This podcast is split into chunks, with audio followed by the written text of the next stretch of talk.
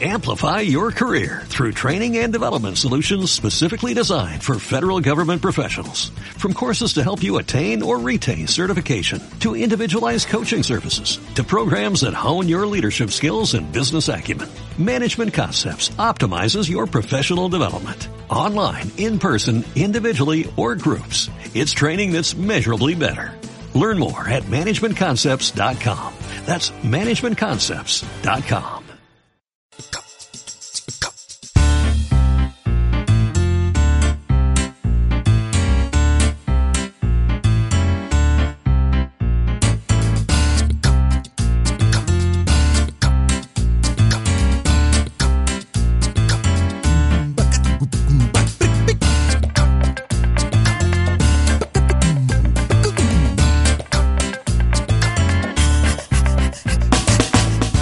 Bienvenidos a TVismos. Muy buenas queridos amigos, bienvenidos a un programa más de TVismos, el podcast en el que nos reunimos un grupo de amigos. ¿Para qué? Pues para charlar de esa cosa tan bonita, tan maravillosa, tan fantástica que son los cómics, las historietas o como a, nos- nosotros nos gusta decir, los TVOs, que es una palabra bien hermosa y que no queremos que caiga en el olvido. Ay, de la, de la emoción me he trabado, se me ha trabado la lengua, qué cosas. En fin, cosas del directo, amigos, que vamos a ver, aunque esto lo estáis escuchando vosotros, pues a saber cuándo, meses después, lo más seguro, que lo estemos grabando, pues esto estamos grabando hoy, un 10 de febrero. Fíjate, San Valentín casi. En fin, a lo que vamos. Lo primero nos presentamos, yo soy Alfonso Buenavista, están conmigo Breiso Corral. Hola Breiso. Hola, ¿qué tal? ¿Qué día es San Valentín? Casi. No, pero ¿qué día es? Eh, 14, ¿no? Ah, yo solo sé, es ah, 14 que de febrero. Ah, vale, vale. Sí, no lo sé- celebrado en mi vida, no, no sé, no sé ni a qué día cae. Me acuerdo por la película Los fantasmas atacan al jefe, fíjate. que es una de mis películas favoritas. bueno, está con nosotros también el pequeño gran Carlitos. Hola, Carlos. Hola, hola. Ha habido rascadita de garganta, ¿no? Con el bienvenidos a TVismo, ¿no? Ha habido... Sí, tío. Se me ha llegado, se me ha metido un kiko en la garganta, tío. ¡Ay, bienvenidos! Me cago en la leche. Y bueno, está con nosotros el hombre de Electra, Adrián Carmena. Hola, Adri. ¿Qué pasa? ¿Qué tal? ¿Qué tal? ¿Qué energía traigo? Pues, Qué envidia todo- os doy, ¿eh? Se ha comido un luego, aquí tío. el Adri, Me he tomado- ¿eh? me he antes de tomado- empezar. Me he tomado una botella de sidra entera, no, es mentira. Hostia. So- Solo la mitad. Solo un par de rayas, clave para tranquilos. De verdad, qué cosas. Bueno, esto, queridos oyentes, estamos grabando no, no en directo, o sea, no juntos, por el tema del COVID, estamos grabando online, igual que el programa anterior. Esperamos ya que para el siguiente ya podemos grabar en persona, a ver cómo está la cosa. Estamos aquí ahora hablando por la gran plataforma Zencaster, que no nos paga ni nada, pero hacemos publicidad, ¿por qué no? Porque sí. ¿Qué cojones? Porque sí. Cosas que pasan. Dale eso, dale eso. Y aquí yo, yo aquí con esto, estas plataformas a mí me pasa que yo me inquieto porque solamente veo que se mueven las rayitas de Adri y, las, y el resto son todas como, como planas y digo, ¿se estará grabando bien? ¿No? ¿Qué cosas? Bueno, Es porque yo, yo tengo una potencia inusual. Ya solamente se te mueve a ti y se te ve la onda de voz a ti, a nosotros nada. En fin. Yo, sin embargo, veo todas menos la mía. Ah, bueno, pues entonces Yo veo grabando todas. en algún sitio. Esto es muy raro. Zencaster, patrocínanos para que te podamos Sí, poner a parir como, como he debido. A la mierda ya, hombre. De verdad, ¿para qué patrocinamos si luego al final esto es un puto desastre, de verdad? en fin, bueno, pues hoy, después de la última traca que os dimos en el programa de el Top 10 del 2021, que estuvimos ch- charlando ahí como tres horas, pues traemos un De top 10, más. nada, que fueron 20 cómics. Ah, fue- Ojalá, fue- oja- Doble. Es verdad, ojalá fue fuera- top 20, fue top 20, es verdad. ojalá fueran 10.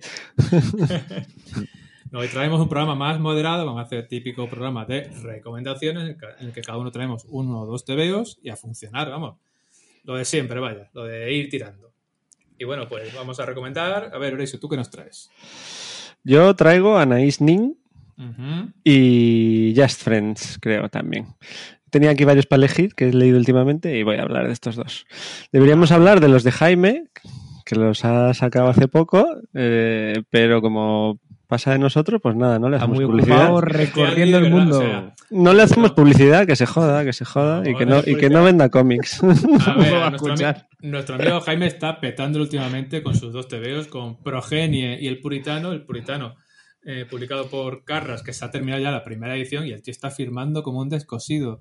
Tío no para, entonces, claro, no tiene tiempo para, para grabar. Ese hombre, Para la plebe. Claro, para, para nosotros, que somos sus amigos, de verdad. La purria. Pero bueno, cuando, cuando Jaime venga a grabar con nosotros, charlaremos de, de sus TVOs. Estoy seguro. Nos pondremos a parir seguramente. Mientras tanto, yo ya me, me he leído los dos y los recomiendo muchísimo. Ahora, Tanto sí. Progenie como El Puritano. A saco. Y bueno, tú traes a Ning y Just Friends. Carlitos, ¿tú qué traes? Yo traigo para los amantes de, de Mulder y Scully, traigo El Departamento de la Verdad, volumen 1 de no sé Ah. cuántos, eh, El fin del mundo, de James Tinion IV, porque no había más, y Martin Simmons. Es una fumada muy tocha, pero luego os cuento un poco más de estos. Vale, vale, pues esto no lo he leído, pero tengo mucha curiosidad. Adri, ¿tú qué nos traes? Yo mm, hasta hace 10 minutos no sabía de qué iba a hablar, porque mm, es que esta semana el- empecé a leerme Chainsaw Man y es una serie de 11 tomos. Llevo 5, ¿eh? Solamente. Pero me está flipando. Y digo, pues voy a hablar de lo que me, enta- lo que me está entusiasmando un shonen a estas alturas. Me está De flipando. Sí, sí, o sea, me está flipando. Así que voy a hablar, voy a hablar de la mitad de Chainsaw Man. Bueno, No si acaba, hace, pero- hace menos spoilers, está bien. Claro, claro. O sea, tengo un- un- una información sesgada. Otro día hablas de cómo te decepcionó al final.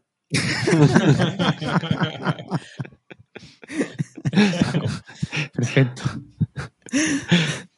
Y bueno, yo voy a hablar de dos TVOs también. Voy a hablar de, de Parker, de Darwin Cook, que ha salido ahora este primer integral tochal que, que me ha encantado, la verdad.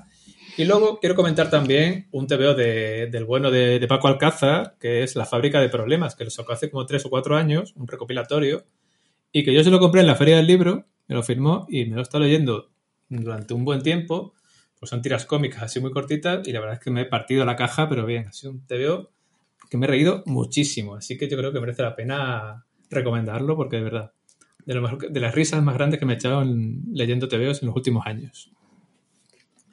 Y bueno, empezamos ya y voy a empezar yo, voy a empezar con, con este Parker, ¿no? Parker de, de Darwin Cook, un tochal que ha salido, salió a finales del año pasado, que ya se había publicado previamente en cuatro tomitos, ahora se va a publicar en dos. Y es de este autor, de Darwin Cook, un, un dibujante fantástico que, que yo tengo más tebeos suyos que no me he leído aún, como el de New Frontier y el gran golpe de, de Selina. Y bueno, que tiene un estilo súper chulo.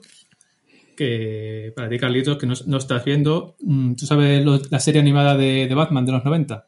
Claro, hombre. Pues Buenísima. ese estilo, ese estilo de dibujo. Joder. Bebe mucho de. Bueno, estuvo, de hecho, estuvo eh, trabajando en esa serie con, con Bruce Timm y Paul Dini.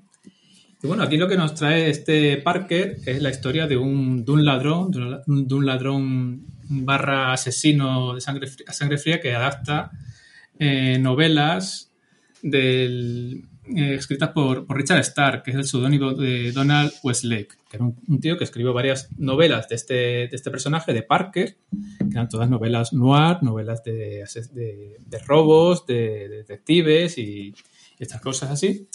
Y se publicaron mucho y tuvieron mucho éxito. Entonces Darwin Cook le gustaron mucho y quiso adaptarlas al cómic y lo ha hecho en cuatro, en cuatro, cuatro historias. Aquí recoge las dos primeras. ¿Y qué cuenta Parker? Pues Pa- Parker esto es mm, novela negra pura y dura, vaya.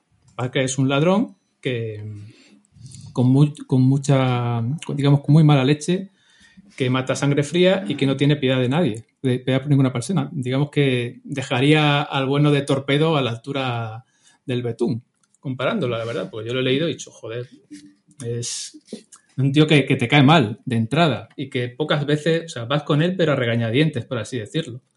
Ya de hecho la carta de presentación, eh, la primera secuencia que tiene, bueno, mm, hay una pequeña presentación en la cual él va andando por la calle, eh, digamos, mm, robando y, digamos, aseándose y tal, y de repente entra a una casa en la que hay una mujer, una chica muy guapa, y lo primero que hace es darle una aguantada.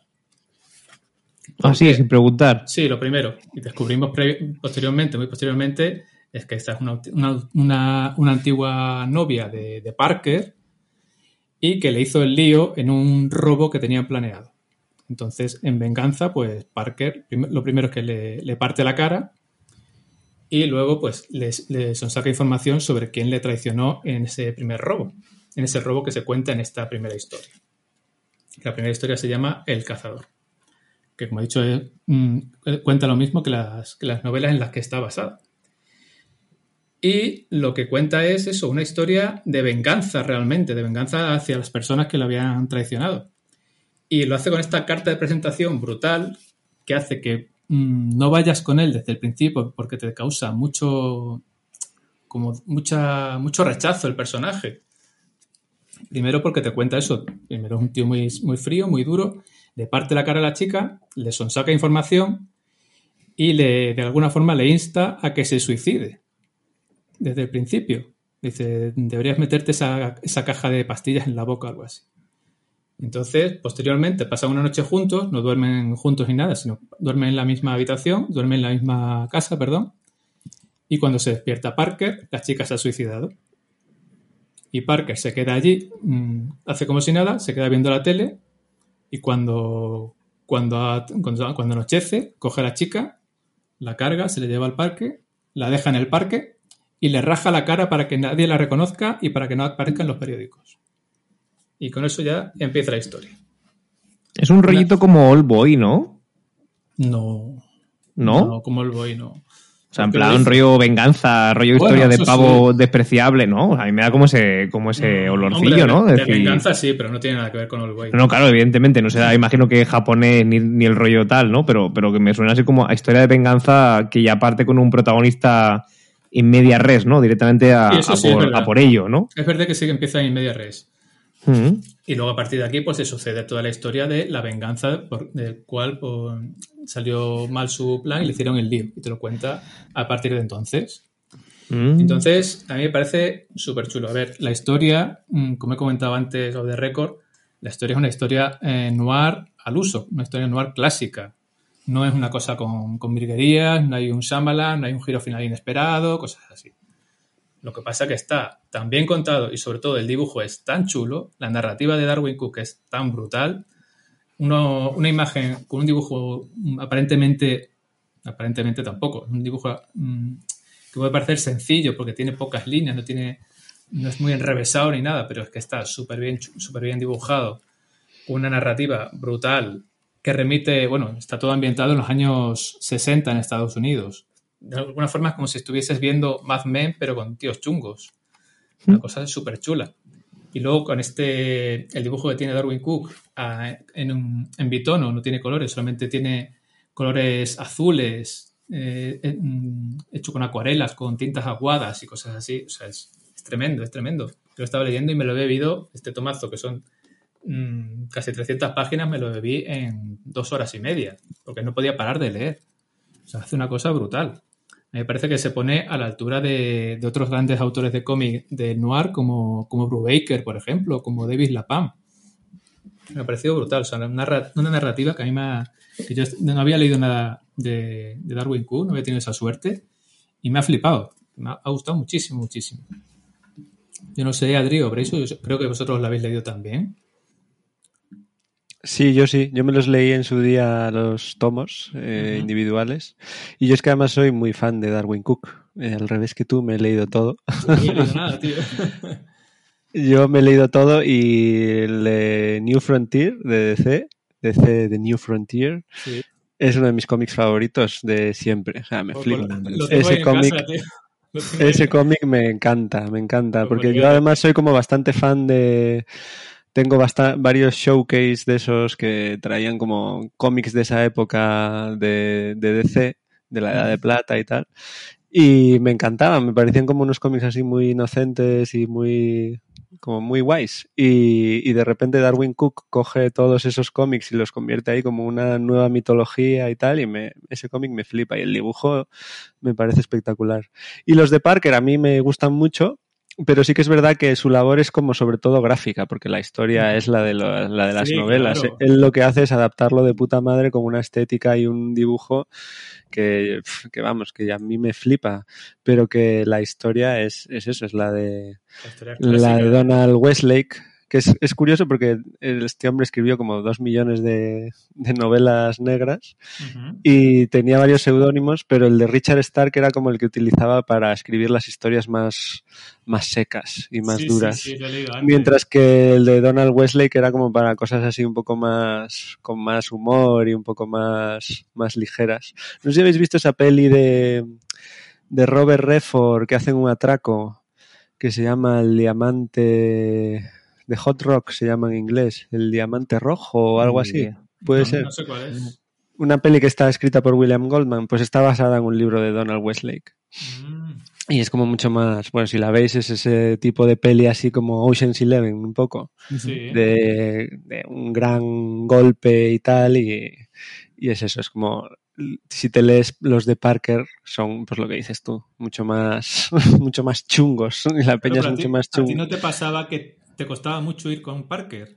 Sí, sí, de hecho no vas mucho con Parker en ninguno, yo creo. Yo muy poco, pero yo, por ejemplo, que me he leído, como he mencionado antes, los de Torpedo, que, realmente Torpedo es un asesino a sueldo, es un sicario. Y iba más con, Con Torpedo mega que con molón, ¿eh? Parker. Ya, porque Torpedo hace chistes. Puede ser. Yo creo. Mientras que Parker está todo el rato como súper serio y súper es, muy- es durísimo, no dice Sí, prácticamente dos palabras en todos los cómics, es ver- habla muy poco y como Sí, sí. sí, es- sí. Y aparte de lo que decía, no sé, lo estuve leyendo en la entrevista, que una charla que tenían Bruce Baker y Darwin Cook, y hablaban de, de Parker y hablaban de realmente las pocas reglas que tiene, que son que cuando reparten un botín, eso sí lo lleva a rajatabla, a partes, a partes iguales, para lo que se haya acordado, y poco más. O sea, no tiene más normas. O sea, puede asesinar si- siempre que quiera, y a las mujeres las trata también como si fuesen pañuelos de usar y tirar, realmente. Mm. Te lo vende así como un tío que vive, mm, con- pega un super palo, vive de eso, y cuando se queda sin dinero, pues pega otro super palo y así. Y cuando pega el super palo, le entra unas ganas de follar de la hostia. Y folla fortísimo.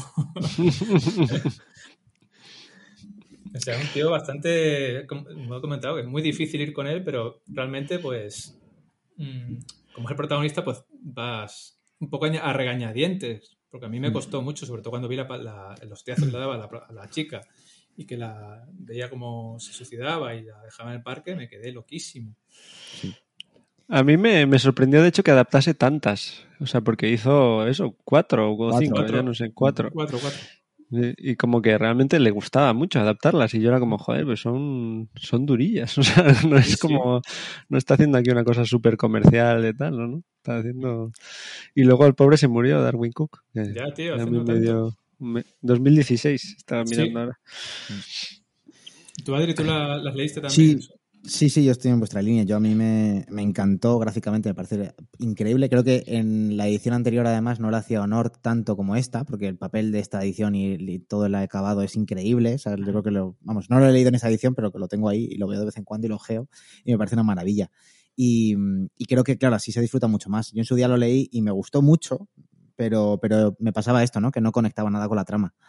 Eh, pero aún así me los leía porque es un gustazo ver a, a Darwin Cook dibujando. Y además con ese uso de- del bitono muchas veces, ¿no? Que es que era como, no sé, a mí me, me- me flipaba. Y mm, yo creo que sí, o sea, yo creo que es un cómic que gráficamente se disfruta muchísimo, que yo al menos lo hice.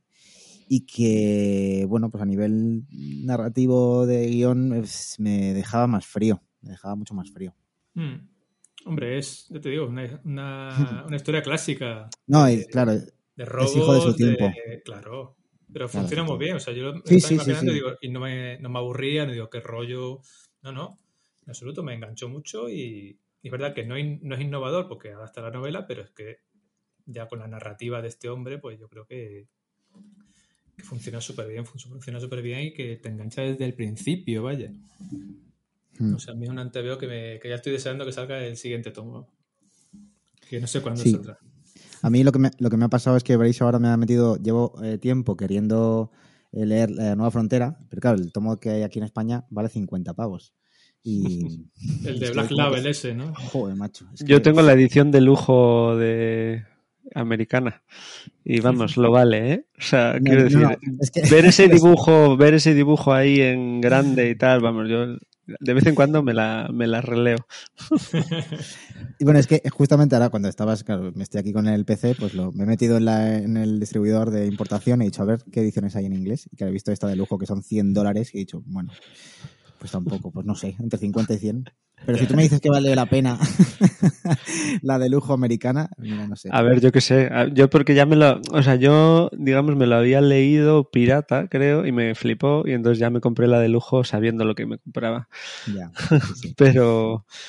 Pero vamos, para mí sí. O sea, para mí es un comicazo. Increíble. Eso es, es como que entreteje todas esas historias de, de todos esos cómics, pero desde Challengers of the Unknown hasta La Isla Perdida. Está, ¿No sabéis que hay unos cómics viejísimos de DC donde que todos pasan en una isla llena de dinosaurios?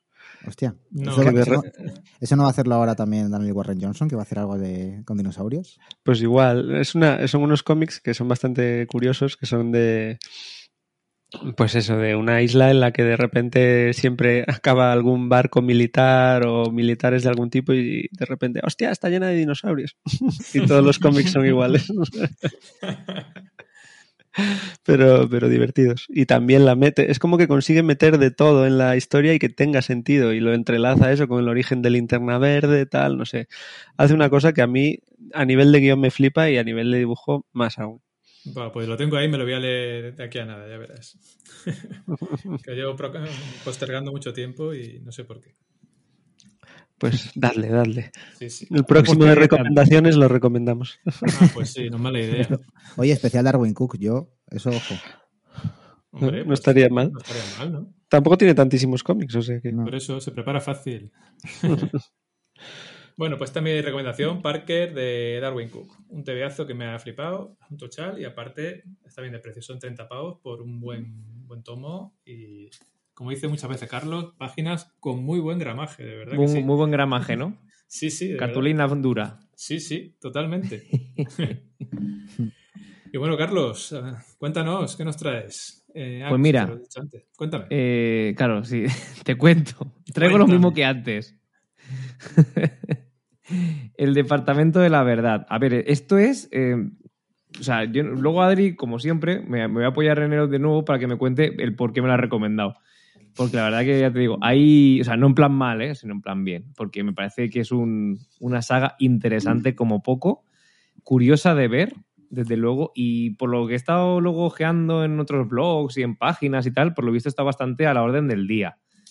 No sé si Adri me lo corroborará o no. últimamente, sí. Sí, ¿no? Sí, sí, sí, Sí, es una novedad de, de la semana pasada, o sea, de la semana pasada, del mes pasado, y Hmm. ya de hecho eh, Norma le dio mucha promo a final de año. O sea, Muy fresco, ¿eh? O sea, tremendamente fresco, desde luego. O sea, además me, me gusta porque, bueno, breve resumen de lo que es el Departamento de la Verdad sin entrar mucho en, en, en spoilers. Eh, básicamente es la historia de Cole Turner, que es un chico que ha estudiado teorías de la conspiración durante prácticamente pues toda su vida. Es un rollo periodista de la verdad, ¿vale? Pero no de los de OK Diario, sino de los de verdad, ¿sabes? O sea, con estudios y con papeles.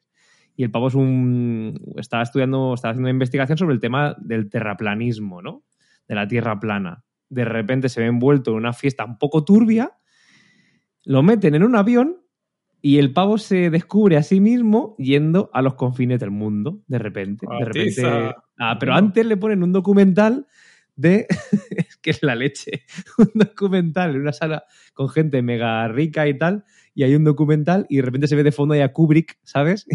A el Kubrick. documental, el documental de la, de la luna, ¿sabes? En Sí. fin, como eh, que de repente todas las conspiraciones en las que él pensaba que tal, pues se convierten en, en realidad, ¿no? De alguna manera. Y tras esto, pues aparecen unos agentes, lo captan, ¿no? Para llevarse a este departamento de la verdad y empieza un interrogatorio, ¿no? Y de alguna forma él trabajará para este departamento de la verdad para desenmascarar este tipo de movidas. Me recuerda todo el rato Expediente X, lo cual es bastante bueno porque a mí en su momento me gustaba bastante el rollito y la gente que lo haya en su momento le gustase el Expediente X, pues aquí va a disfrutar un montón. Mm. Sé que hay 17 volúmenes, si no me equivoco, ¿no? O 17 grapas, puede ser, Sí. en, en esta, Sí, en sí. la versión USA. Y que aquí solamente mo- tenemos una, ¿no? Si no me equivoco, Adri. O sea, han salido 17 números en Estados Unidos, que Mm. son como tres tomos, y aquí ha salido solamente Claro. un tomo. O sea, son cinco grapas para, para este tomo, en este caso. Cinco grapas USA en este, en este primer tomo, que es El fin del mundo, ¿no? Me parece impresionante a nivel gráfico, me gusta mucho, aunque es un poco, a veces un poco difuso, ¿no? Porque no terminas de, no termina de ser un dibujo muy claro ni nada por el estilo, pero me gusta. O sea, a mí personalmente el estilo me gusta. Sí que es cierto que una persona un poco mm, novata, pues quizá, o sea, si es un primer cómic para regalar, desde luego olvídate, por mucho que le guste eh, Expediente X, hay otras movidas para regalar más sencillitas de ver.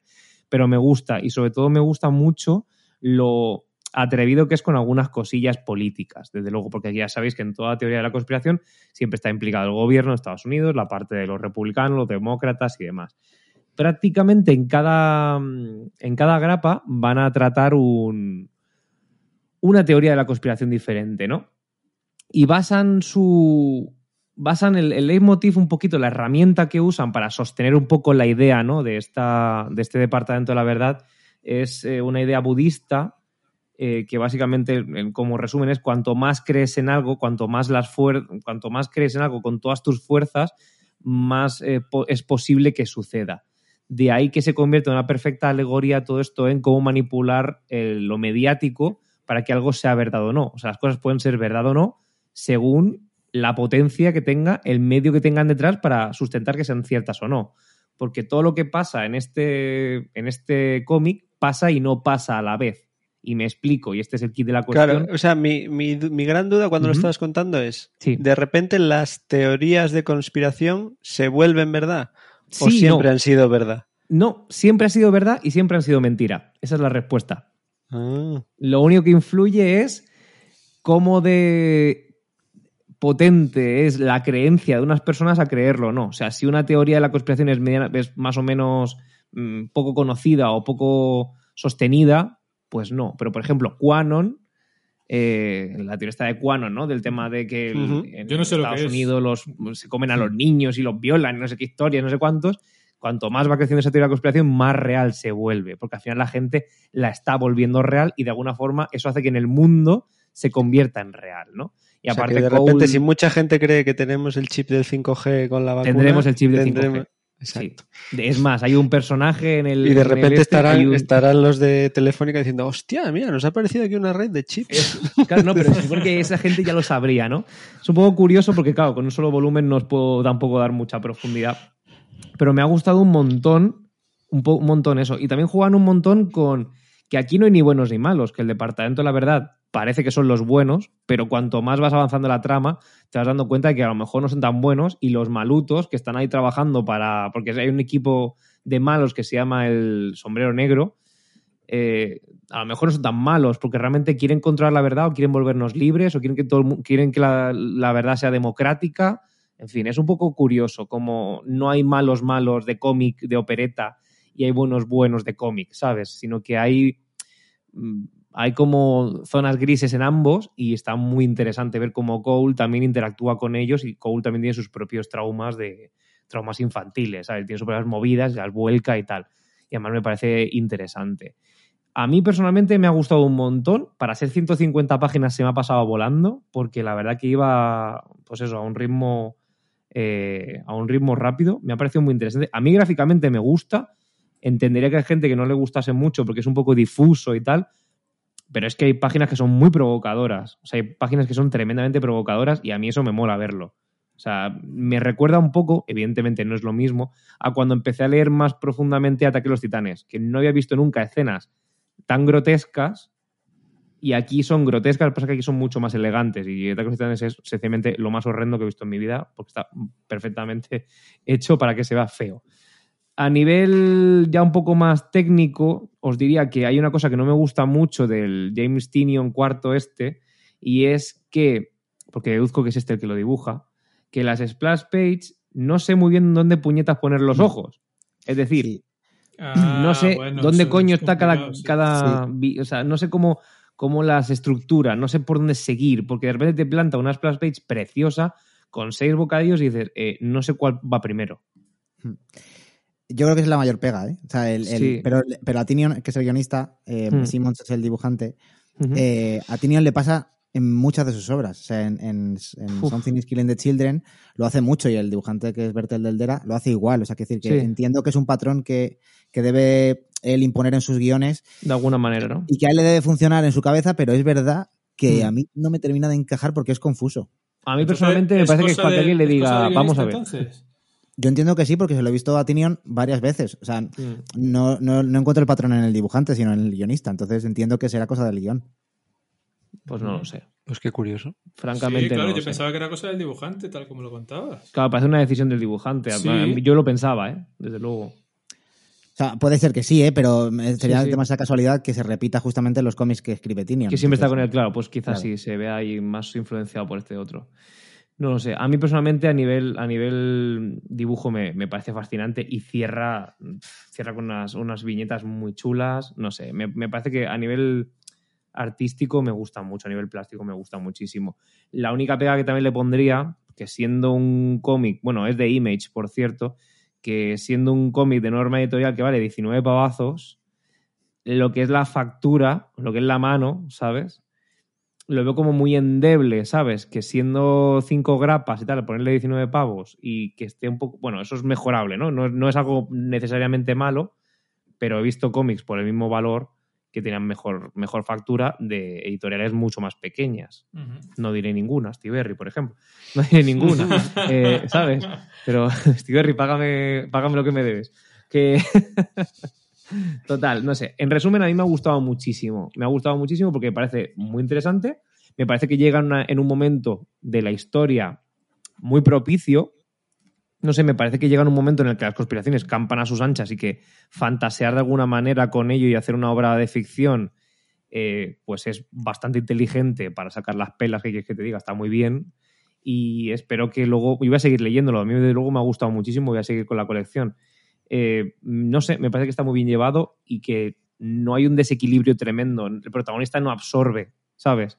No pasa eso siempre de quiero saber la vida. No, quiero saber lo que pasa en general, a todos. O sea, quiero ver la película desde, desde fuera. No quiero saberme la historia de Cole ni mi histo- O sea, me interesa, pero no es por lo que estoy aquí. Estoy aquí por lo que representa la historia con todas sus personas que están, porque el jefe del departamento de la verdad es un personaje que no diré el nombre, pero flipas. Eh, se te caen los. dices, ¿qué cojones? Y sí que recomendaría a cualquier persona que vaya a intentar leerlo que haga un poquito de, de introspección antes de nada, de saber eh, cuánto cree que sabe de teorías de la conspiración y de historia de Estados Unidos, porque si no se va, se va a sentir un poco vapuleado por el ritmo de la historia, porque va bastante rápido. Y sí que es cierto que si no controlas un poquito, pues yo qué sé, de qué ha pasado en Estados Unidos o en el mundo desde los años 60 hasta aparte, pues a lo mejor te vas a marear que flipas cuando te empiecen a hablar de Kennedy y luego de no sé qué y luego vaya de cochinos y luego, o sea, a lo mejor te vas a marear. Entonces, igual, Pero- ¿crees que debería ser necesario para los que nos pasa eso tener la Wikipedia a mano? Quizás sí, yo he tirado solamente una vez, pero si yo que soy historiador he tirado de Wikipedia, pues imagino que alguien profano en la materia a lo mejor tirará dos o tres veces más, pero vamos que sí. Tampoco, a ver, quiero decir que son 150 páginas y la mitad son disfrute visual. No es sesudo, no es, no es un manual de historia. Pero sí que a veces mencionan como cosas o hacen como pequeñas referencias, a veces incluso vedadas, que si las pillas le dan mucha chicha al asunto y te da un efecto muy curioso porque juegan con lo macabro, juegan con todo el rato con eso, ¿no? O sea, estamos hablando de sectas que comen niños vivos, eh, sectas satánicas que en los años 80, con el auge de la música metal y el auge del satanismo como, ¿sabes? Que si esto lo controlas y lo conoces un poquito, porque al final es cultura popular de alguna manera, vas a disfrutarlo de una forma mejor porque hacen muchas referencias en una sola frase vedada, ¿no? Sale lo de que si pones no sé qué disco al revés. No sale, pero, pero bien podría, ¿eh? El disco de, el disco de Led al revés suena un... Yo solo, yo solo espero que en un cómic de estos salga lo de lo de sorpresa, sorpresa. O sea, Hombre, yo- El de, de Ricky el Martin perro, y, la, y la mermelada, tío. exacto. No deja, no deja de ser una teoría de la conspiración, ¿no?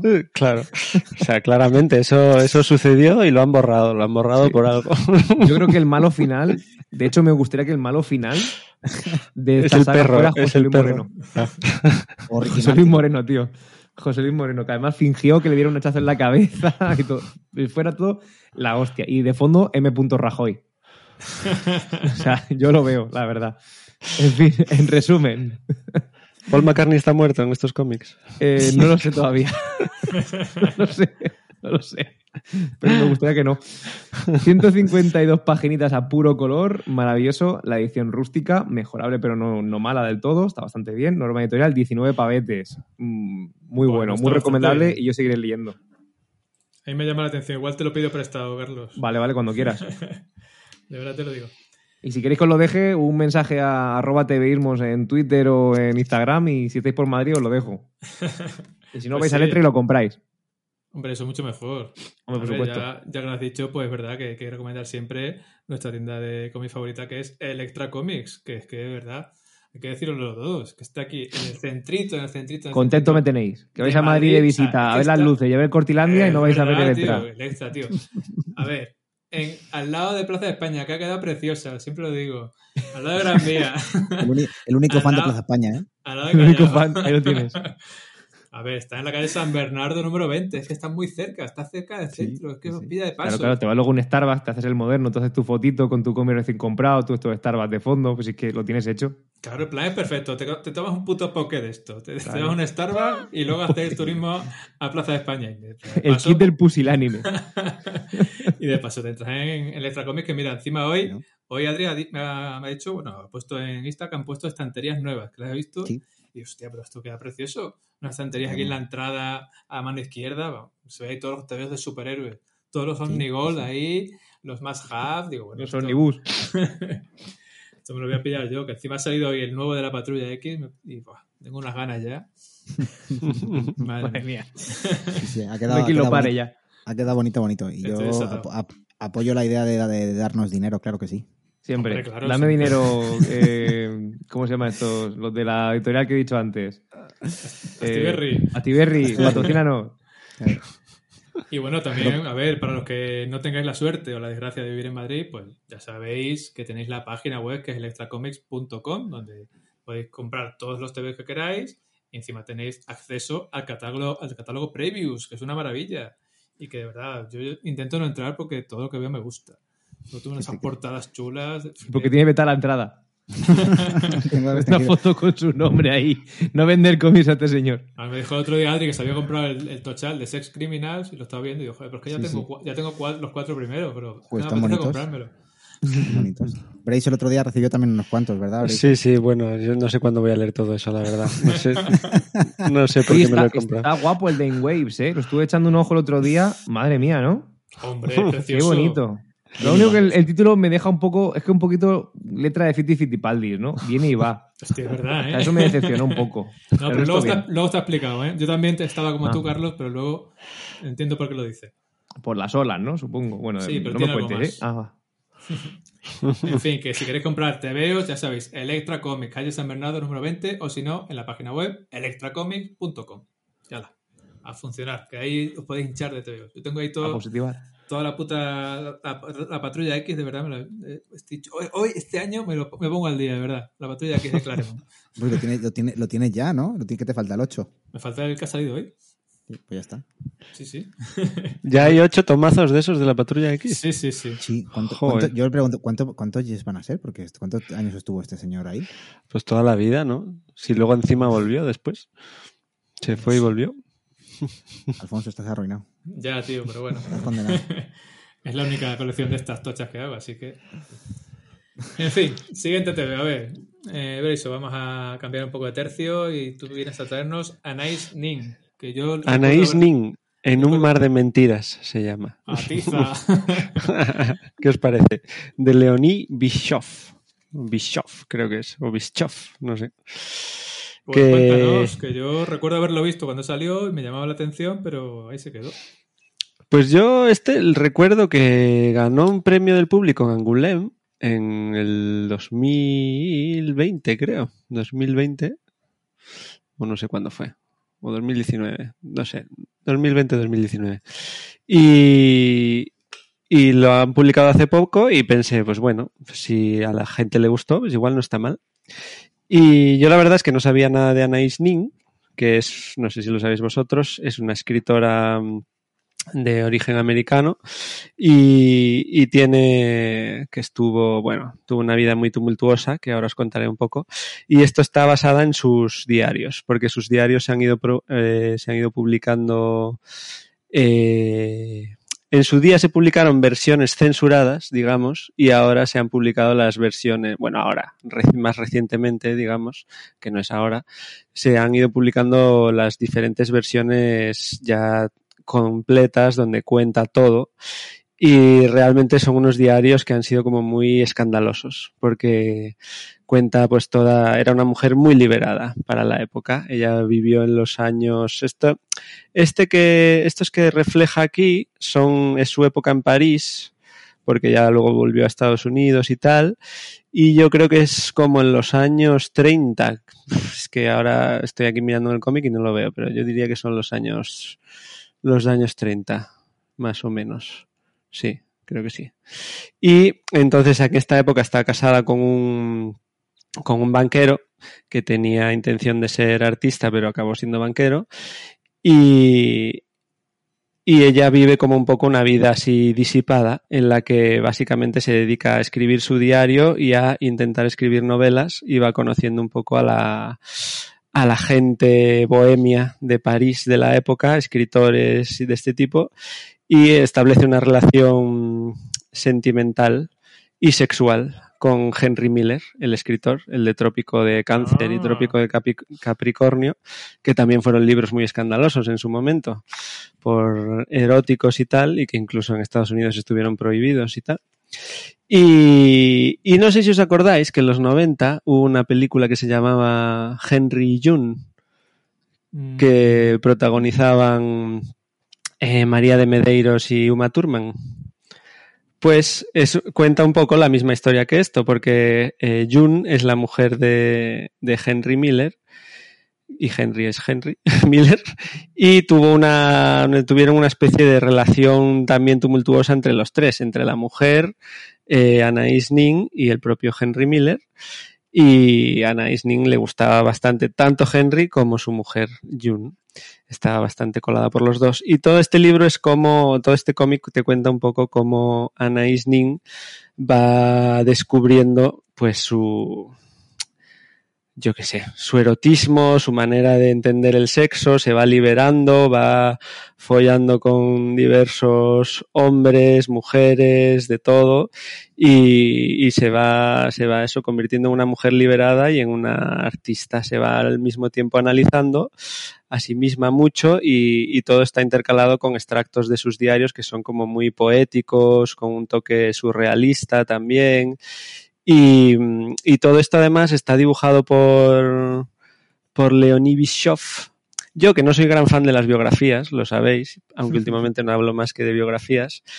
Estos me han, este cómic biográfico me ha gustado más porque, porque son diarios, realmente es una adaptación de los diarios, o sea, es ella contándote en primera persona lo que le pasa y cómo se va liberando y cómo lo vive y con un tono muy poético que es muy suyo y que además está muy bien apoyado por el dibujo, que es un dibujo súper curioso, como muy, con un toque muy surrealista también, y muy florido en algunas, en algunas páginas, y que parece hecho con lápices de colores. No sé si está hecho con lápices de colores, pero desde luego lo parece. Sí, yo el dibujo lo vi y me gustó mucho, me pareció muy chulo.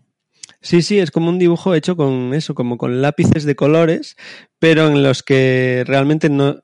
Es curioso porque no es como que no hay color casi, ¿sabes? Es como que los trazos están hechos con lápices pues, rojo, lápiz rojo, lápiz azul, y como que las líneas, digamos, están hechas con. Pero luego no hay color, el cielo es blanco, digamos.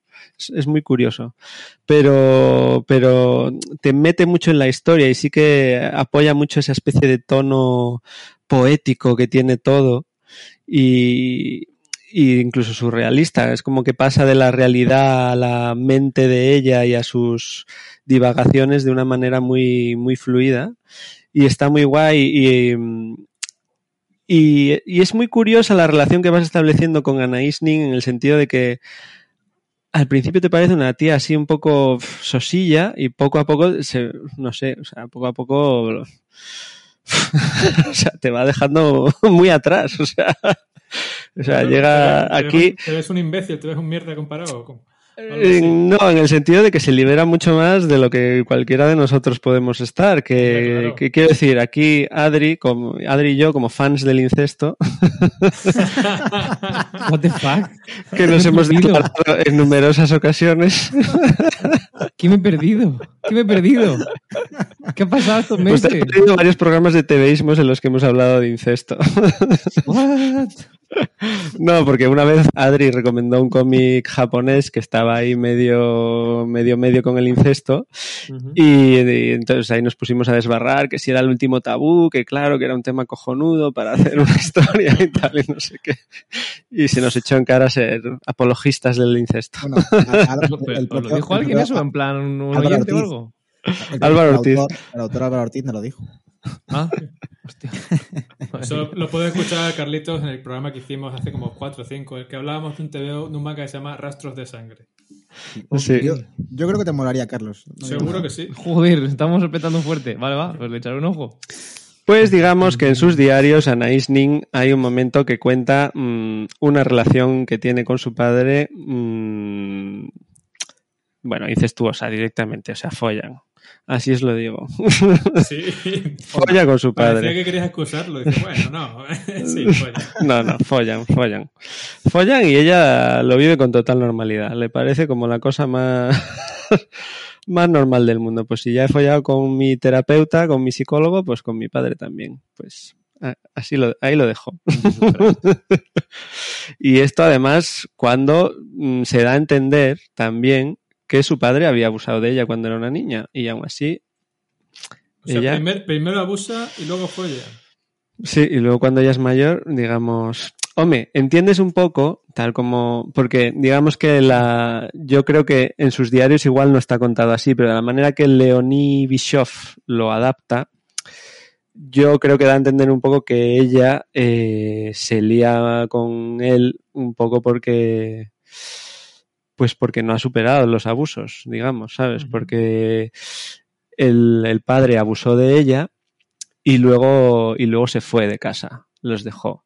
Entonces ella de alguna manera se ha sentido abandonada y siente como que, como que su padre dejó de desearla, que ella se hizo fea y que entonces su padre dejó de desearla y por eso los abandonó y entonces por eso ahora cuando se la vuelve a encontrar de mayor eh, es una manera como de, ¿sabes? De recuperar eso que perdió y de y de volver a sentirse atractiva, tal, como mi padre me no sé, es todo, ya os digo que tiene gran componente eso, psicológico de ella, de sus pensamientos, sus sentimientos, que no siempre son coherentes ni tienen una, o sea, no es una tía muy racional, Anaïs Nin en ese sentido, es una tía muy sentimental, muy pasional y, y, y tú lo vives un poco así. Y es, es muy curioso de leer, o sea, mm, creo que no es un cómic para todo, todo el mundo. De hecho, me sorprende que ganase un premio del público, pero es muy interesante. O sea, a mí me descubrió una mujer que no conocía, una autora que incluso no me importaría leer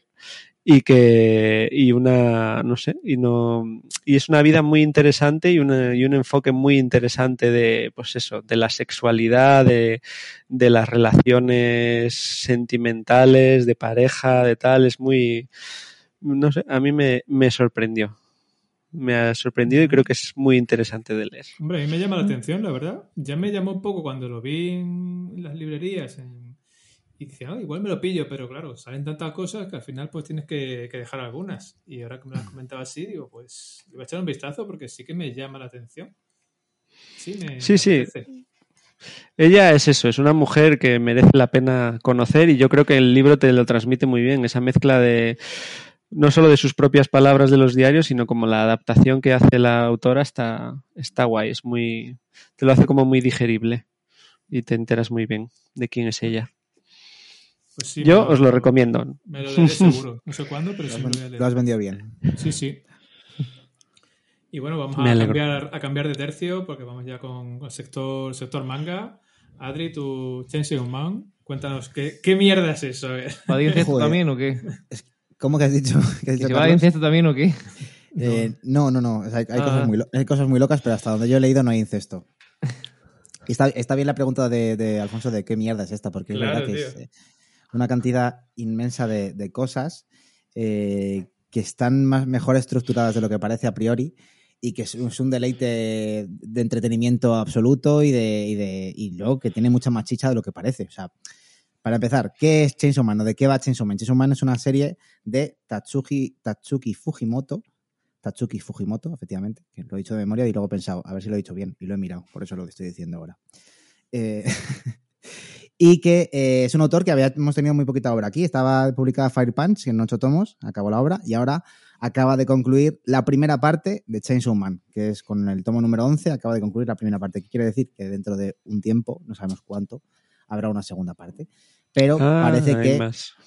parece que va a cerrar aquí mm, algo, no sabemos qué. Porque como yo no lo he acabado, como yo no lo he acabado y llevo cinco tomos en cinco días, o sea, y porque me he querido racionar, porque he dicho, vamos a ver que te lo vas a acabar en tres días, disfrútalo un poquito. El caso es que eh, vamos, o sea, Chainsaw Man es, es una, es una serie además que a mí me llamaba la atención desde el principio, porque el- de, de primeras la portada del número uno es un tipo que va como en traje con una cabeza que es una motosierra. Sí, la verdad es que a mí la portada también me llamó la atención cuando Claro. le digo, hostia, qué mierda es que. Claro, es muy loco. Es verdad que al principio yo empecé a leer críticas eh, de que era pues demasiado convencional y que había cosas un poco que estaban fuera de lugar y tal, pero claro, esto tiene una vuelta.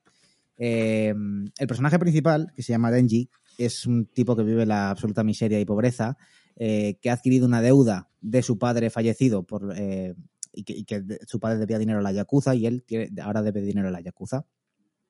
¿Cómo se gana la vida? Pues matando, haciendo trabajos para la Yakuza y, bueno, pues haciendo... Primero vende sus órganos, vende un riñón y vende también un testículo y, va intentando pagar la deuda que le debe a la Yakuza.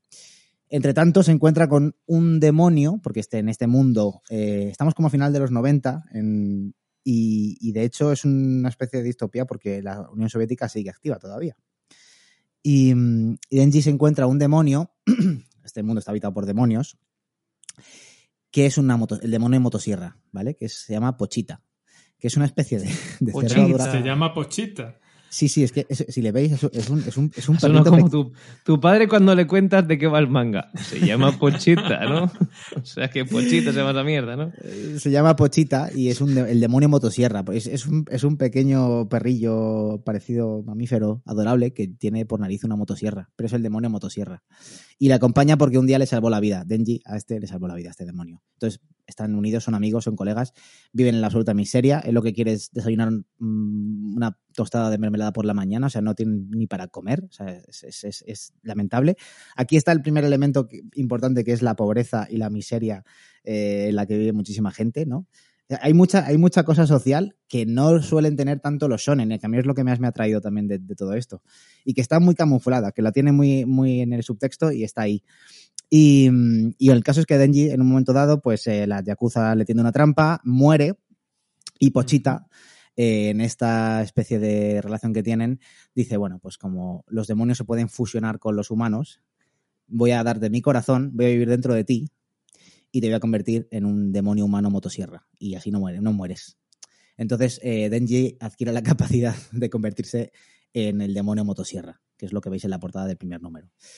Y hay una escabechina increíble, una escena brutal, o sea, la acción... Me encanta la normalidad con la que nos cuentas todo esto. Ya, tío, el demonio sí, sí, motosierra y Pochita. Pochita. No, No, y no, pues me voy a fusionar con un humano y tal, y entonces, pues vale, bien, bien, bien. Es, es- así, este mundo funciona así. Y, y yo al principio estaba como diciendo, pero esta locura, digo, no, porque la narrativa es increíble. O sea, creo que este tío, eh, de la, de la acción mejor narrada que yo he visto en muchísimos años. O sea, me parece una locura y un entretenimiento divertidísimo. Eh, pues esta escena en la, que, en la que Denji se carga toda la Yakuza con la motosierra, que es su cabeza, o sea, es una locura. Tenéis que haceros una idea, ¿no? De- de- del nivel de, de gore que hay ahí. Y eh, cuando acaba esto, aparece una, una individuo, una individua que se llama Makima, que le ofrece a Denji dice, bueno, sé que eres especial, sé que no eres humano ni eres demonio, eres medio humano, medio demonio, eh, te ofrezco entrar en el cuerpo especial de cazademonios, que está como amparado por el gobierno, ¿no? Y, y nada, y le ofrece un puesto en el gobierno, eh, o sea, en el gobierno, en, el, en esta especie de brigada de, de cazadores de demonios. Y Denji acepta, porque tampoco tiene otra cosa que hacer en la vida, y le dice, eso sí, eh, si, se- si tu lado demonio se, demoníaco se descontrola, te matamos. O sea, tienes como una bomba dentro, básicamente, te, te pones un chip y te matamos. no sé si un chip o algo tiene, tiene algún tipo de control sobre él. Un poco Suicide Squad, ¿no? Eh, sí, sí, sí, un poco, un poco este tema. Y luego el tema de que el que es pobre es pobre siempre y está atado a cualquier persona de poder de por encima, siempre. O sea, es, es- es- el Denji no va a poder escapar nunca porque además su- sus prioridades y sus jerarquías es esto, pr- primero, comerse una tostada con mermelada y segundo, tocar unas tetas. Es así de básico. Bueno, pues lo de todos, claro. Nuestra vida con 13 años. Es- eso, es muy, eso es muy de manga, lo de Sí, tocar eh. Es eso es muy de manga, eso es muy de manga, que es lo primero que yo dije, eh, esto es como muy de no noventero, ¿no? Pero es verdad que tiene una vuelta, que al final son sus prioridades porque es una persona creo que no tiene nada. Y al final le mueven pues las tonterías que le mueven a un chaval de 16 años que no deja de tener 16 años. Pero claro, el manga es tiene una categoría, digamos que, o que hay una especie de, de madurez en contraste con esta inmadurez que tiene eh, Denji, que lo que quiere es tocar unas tetas y comerse una tostada con mermelada. Entonces le da igual matar a quien sea, porque le da igual. lo que quiere es eh, lo que quiere. Y, y claro, se enamora de Makima, que es su jefa, y, y va, va a intentar a toda costa tener una cita con ella. Pero bueno, esto es como el, el, el moto de, de Denji, que es, es, es un, es un nadie, es, es don nadie, es el protagonista, es de verdad que es, le quieres porque es, es, un, pedazo de, de, pues no de pan, no de pan, porque mata a mucha gente, pero es muy enternecedor en el fondo. Y luego aparece otro personaje que se llama Power, que es un poco como él, pero está loca. Es una chica que está, es la, está fusionada como él con otro demonio, que es el demonio de la sangre, y es, bueno, en fin. No voy a poner a, contaros el mundo porque eh, tiene, tiene un, un, ¿cómo se dice? Un world building, ¿no? De estos, mm, muy rico, pero, pero no es complejo. O sea, lo estoy explicando ahora, pero tiene muchas cosas más y creo que están contadas de una manera muy, muy, muy eficiente. Vamos, que creo que se entiende bastante bien. El caso es que eh, lo interesante para mí también es que en este mundo habitado por demonios, los demonios nacen del miedo de los humanos. Y cuanto mayor es el miedo de los humanos, mayor es el demonio y mayor es la amenaza.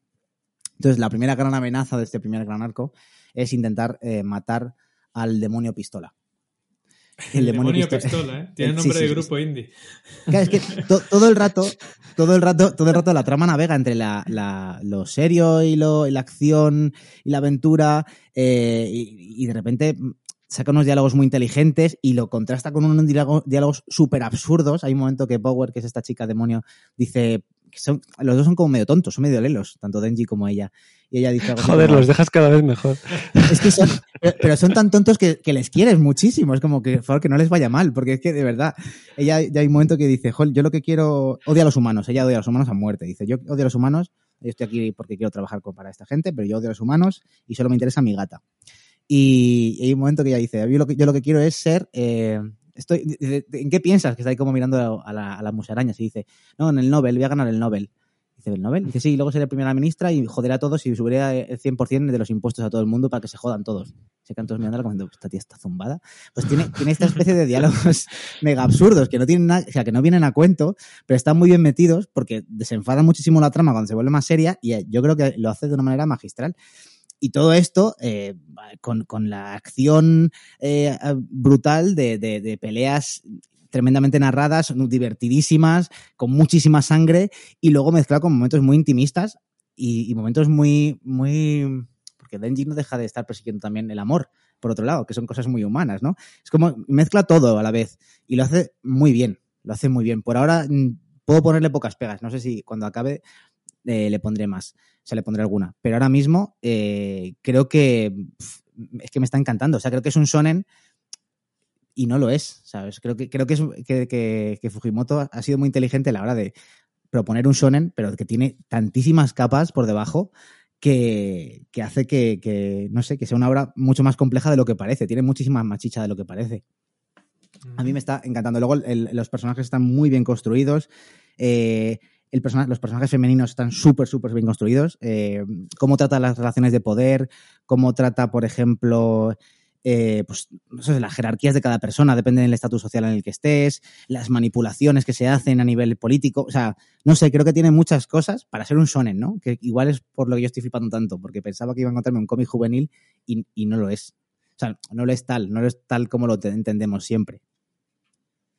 Hombre, a mí me, me está llamando la atención, pero me parece todo tan como una propuesta muy loca y me cuesta eh, como creerme, entre comillas, que tenga más que la locura esa que tiene de partida. Pero vamos, si tú me lo dices, me lo creo, pero Sí, así sí. es, como, como la propuesta así de, de locatis, por así decirlo, no sé. A mí me parece súper curioso porque hace poco, mirando las típicas listas estas de los mejores cómics del año y tal, miré una de Estados Unidos y ponían un manga que se llamaba Look Back. De este señor, Tatsuki Fujimoto se llama, ¿no? Ah, Es él. Sí. Sí. Y, y entonces, pues me lo busqué. ah, pues No estaba publicado y dije, va, pues le echo un ojo así piratilla a ver qué pinta tiene. Y me lo leí. Y, y es como un manga súper intimista de unas chicas que son mangakas y se conocen en la escuela y se hacen amigas mientras dibujan manga y no sé qué. Y o sea, me parece como lo contrario de todo esto que estás contando. Me Sí, parece. para- No, pero es que. Me sí, parece sí. muy curioso que un tío sea tan versátil como para hacer dos cosas tan... O sea, me gustó, ¿eh? Además, el manga Sí, este de sí, Look. Back. Y, No, es que la- y me parece, o sea, me parece como lo opuesto así de Mm. a esto que estás contando. Por otro lado dices que también tiene, ¿no? Momentos así Sí. como intimistas y sentimentales y tal. Están muy bien tratados, además, todo- todos los temas de las motivaciones personales de cada uno y los hay, hay un momento de una cita que tiene él con una chica y creo que es está, está muy bien hecho. O sea, hay de repente esos momentos que se deja llevar por su lado más intimista y creo que lo hace muy bien. Porque, pero lo difícil es esto, ¿no? Encontrar el equilibrio entre todos los temas Sí, que sí. y que no deja de Y ser un que no sea eso un, claro, un esto ahí de tonos distintos que no pegan Claro. ni con cola. Claro. Que yo creo que ahí está la clave de su éxito también. Que está gustando a, a chavales y también a los que no son tan chavales. Está triunfando mucho este manga. Sí, sí. O sea, Ahora mismo es de los más vendidos, ¿verdad, Adri? Sí, junto con Tokyo Revengers yo creo que es el más vendido de, del momento. Sí, ¿eh? Em, Haikyuu quizá aquí en España y luego Chainsaw Man puede ser. Para nosotros sí que lo fue el año pasado y en Japón creo que, que sí, que sí, está ahí entre con Jujutsu Kaisen, Chainsaw Man, están ahí con Tokyo Revengers. Pues sí, a mí me llama la atención. Yo mm, más tarde, más temprano lo, lo leeré seguramente. Luego hay, hay muchas influencias. o sea, este tío de- se, se ve que bebe de Junji Ito, bebe de muchísimos autores muy famosos, de Go Nagai. El tema simplemente del, del lado demoníaco y el humano mezclados y esa dualidad del mal y el Mm. bien todo el rato. eh, a mí me recordaba mucho a Devilman de Go Nagai. Y creo que, que bebe mucho de los autores clásicos del manga y eso también se nota. Mm. Ujú. Pues yo, yo le voy a dar una oportunidad. Es que este de Look Back, que a ver si lo publican aquí, eh, me moló, no sé, y me parece curioso ver como ese tono de ese manga mezclado con esta locura de señores con motosierras en la cabeza. Yo- Demonio motosierra y demonio sí, pistola. demonio Demonio pistola pistola. y demonio, el demonio de la sangre, sí. Sí, El, sí. el- el demonio tomate creo que está también. Bien. Buenísimo, Bien, buenísimo. hombre, no, puede faltar, no puede faltar eso. Buenísimo. El demonio abre latas, espero que sea el villano final. Sí, sí, no, no, es, es, es, es- es- es- es muy loco, ya tengo que no sé si lo he explicado bien porque hay muchas cosas que contar, pero, pero una vez, yo eh, de hecho recomendaría casi leer los dos, tres primeros tomos, porque el primero a mí me dejó la sensación, de hecho lo leí en su día, en, en, pues no sé si lo leí como en noviembre, por ahí, y lo leí así con una ligereza que dije, "Bah, esto no. Y me lo he vuelto a leer otra vez porque he leído reseñas y he dicho, voy a ponerle más atención. Y efectivamente, me leí el primero, me leí el segundo y digo, vale, ya, ya le encuentro yo el- el- la cosa, ¿no? La chicha a esto. Mm. O sea, tú dices que Pero para entrar tienes que leerte hasta el segundo, por lo menos. Sí. Que no te fíes yo del me- primero. Exactamente, que la primera impresión quizás es un poco, esto es lo de siempre, ¿no? Pero, pero no, va más allá. Y hay que esperar un poquito. Pues sí, sí. Nada, yo le echaré un vistazo seguro, ya te lo digo. Y bueno, vamos ahora con otro manga, pero ya de otro estilo, más intimista y más, más de aquí, más de nuestra tierra, que es este Just Friends de, de nuestra querida Ana Oncina. Nuestra Brexo y que la verdad es que yo me lo he leído y me ha gustado mucho. Sí, a mí me parece curioso además eso, que lo ha publicado en formato manga Sí. total. O sea, con, se lee al revés, es que se lee al revés incluso. claro. Sí, sí. Sí, ¿no? Siendo ella española, eh, me parece curioso la elección, pero, pero me ha hecho gracia, la verdad. Mm. Yo a Ana Oncina ya la seguía desde, desde Croqueta y Empanadilla, Digo, vaya, pero... Empanadilla, que es lo más popular suyo. Yo Sí, creo, vaya. Sí, pero, o sea, a mí me gustaba croqueta y empanadilla, pero me gusta mucho más cuando dibuja personas, es decir, Sí. soy muy fan de sus personas. Y, y la seguía en redes y lo último que sacó, creo que, bueno, autopublicó algún cómic de como sus viajes por Corea y, y alguna cosilla más. Y luego sacó un cómic que se llamaba Los fucking 30, Fucking que era 30, de... sí, sí, sí. Sí, que era un poco de, pues eso, como viñetas, o sea, tiras cortas, digamos, sobre la vida en los 30 y tal, que están un poco relacionadas entre sí. Eh, Contaba una pequeña historia, pero eran más como, como pequeñas escenas, ¿no? De la vida al llegar los Mm. 30 y, y era así como con tono humorístico. Y ahora ha sacado este manga con Planeta Manga que trata de dos, dos chicas que se conocen en un campamento de verano. El típico campamento al que todos hemos ido, excepto yo, que nunca he ido de campamento. Yo tampoco he ido al campamento y me ha recordado mucho, la verdad. Yo tampoco he ido nunca. Yo no, porque no sé, nunca, nunca me llamó la atención. Y, pero me han dado ganas de ir después de leer el manga. Ya llegas un poco tarde, ¿eh? también te digo. Sí, un poco, sí. Con mis casi 40 no, no sé qué 40 pintaría. Y una niña. Hombre, no me la llevaría. Eh, pues son dos chicas que se conocen en un campamento de verano y, y va surgiendo un poco la amistad entre ellas. Una es como una chica muy abierta, muy, muy parlanchina, que enseguida intenta buscar amigas y se gana a la gente y a los chicos, y la otra es una chica más, más tímida, que le cuesta más, que no tiene, es como un poco más friki, le gusta dibujar, no tiene amigos en el, en el instituto y de hecho va al campamento un poco a regañadientes porque piensa que no va a conocer a nadie, ni se va a hacer amigos ni nada. Va un poco Y- obligada por los padres, ¿no? Sí, sí, sí, va un poco obligada y, y a regañadientes. Y pronto inicia esta relación de amistad con esta chica que se la gana a base de insistirle y de ser muy maja con ella. Y, y esto va intercalado con unas pequeñas escenas que son como flash forwards en los que ellas se vuelven a encontrar de, de mayores. Ya de mayores no sé decirte si veinteañeras o treintañeras, ¿no?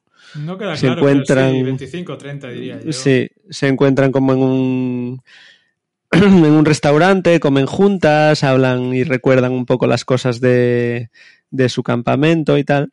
Y es un cómic como muy sencillo, con unas historias muy sencillas, pues a, ella le, le empieza a tirar los trastos un chico, a la otra también, eh, vas ahí viendo un poco cómo, cómo una se va abriendo un poco y va, se va soltando y este tipo de cosas y cómo va surgiendo el amor, el, uy, bueno, ya he hecho un poco de spoiler. hecho una spoiler total, sí.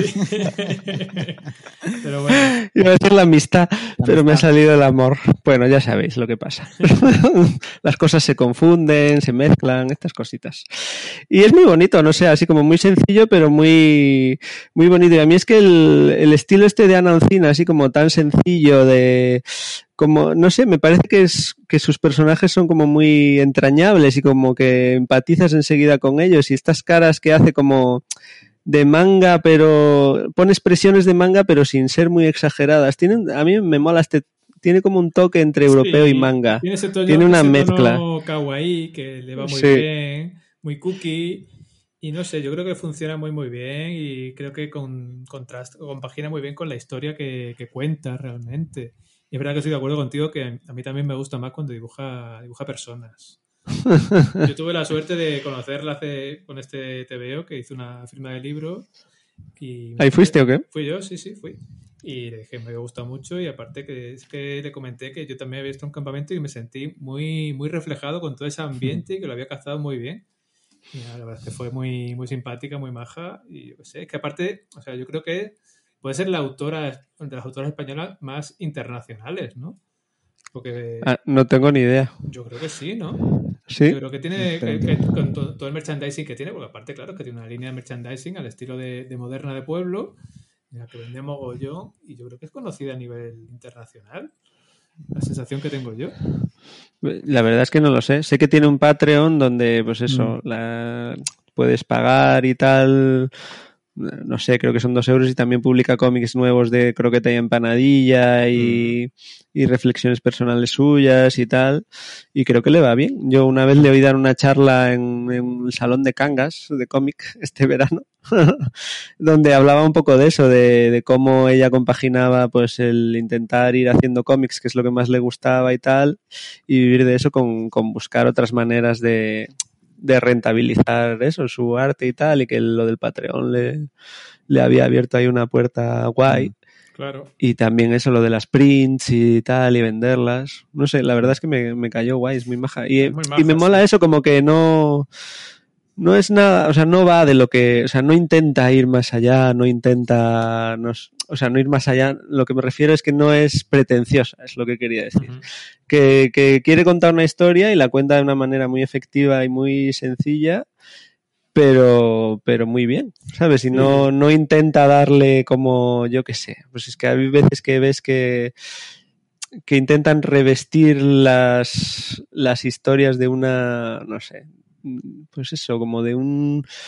Es que no es profundidad, porque esta historia puede tener la profundidad de, pues al final es una historia de amistad, amor, y eso siempre tiene su profundidad, pero no intenta darle esa especie de Sí, poesía no o de aire intenso. intelectual, intenso, tal, no, está todo contado con una naturalidad y una Mm. sencillez que te ganan mucho más, por lo menos a mí. ¿vale? Sí, sí, sí. Sí, nosotros la, la entrevistamos en, en- Bueno, está la entrevista en el canal de YouTube eh, hace pues, un mes o así, yo creo que fue a primeros de enero, con motivo del- de la publicación de Just Friends. Y, y, y, vamos, eh, yo creo que ya no tenía ningún tipo de intención más allá de contar eso, ¿no? Es lo que decía un poco la entrevista, que ya he contado la historia que quería contar y ya está. Y es una historia que tiene, o sea, que, que a mí me, me- me transmitió tantísimas cosas, me parece tan emotiva.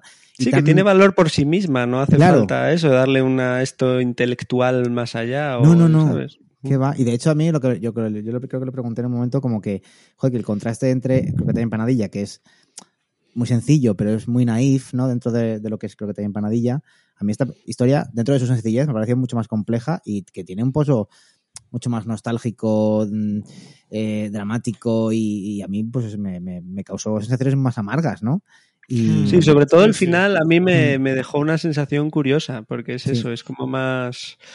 O sea, es una historia como muy, muy de verano, muy de amor veraniego y tal, y de repente ese toque que le da al final te deja como un pozo más, Sí, es más amargo, más... Sí.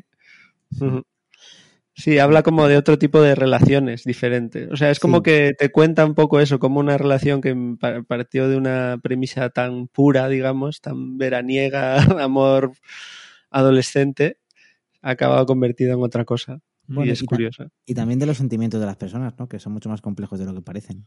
Mm, Sí, sí. O sea que, no sé, creo que. y, y no intenta contarte eso, sino que simplemente contándote la historia te está diciendo esto. A mí me, me encantó. Sí. Mm. A mí me gustó mucho también, sí. Sí, a mí me encantaría, o sea, me gusta mucho este formato manga, pero creo que su dibujo además con color es muy guay. Me encantaría Mm. verle un cómic así largo a color. O sea, no sé, yo es como que tengo muchas ganas de ver más cómics de, de Ana Oncina. ¿No? ¿No os parece como, Sí, sí. como A que cada vez vaya haciendo, me encantaría eso, verle Mm. rollo álbum europeo también, así como Ojalá, un cómic claro. grande a color, con, porque creo que su dibujo con las ilustraciones estas que hace ella, con color y tal, que, Mm. que gana mucho también. sí, Lo que pasa es que O ella sea, decía que- que que. el- Sí. Sí, no, perdona, perdona. No, no, no, di, di.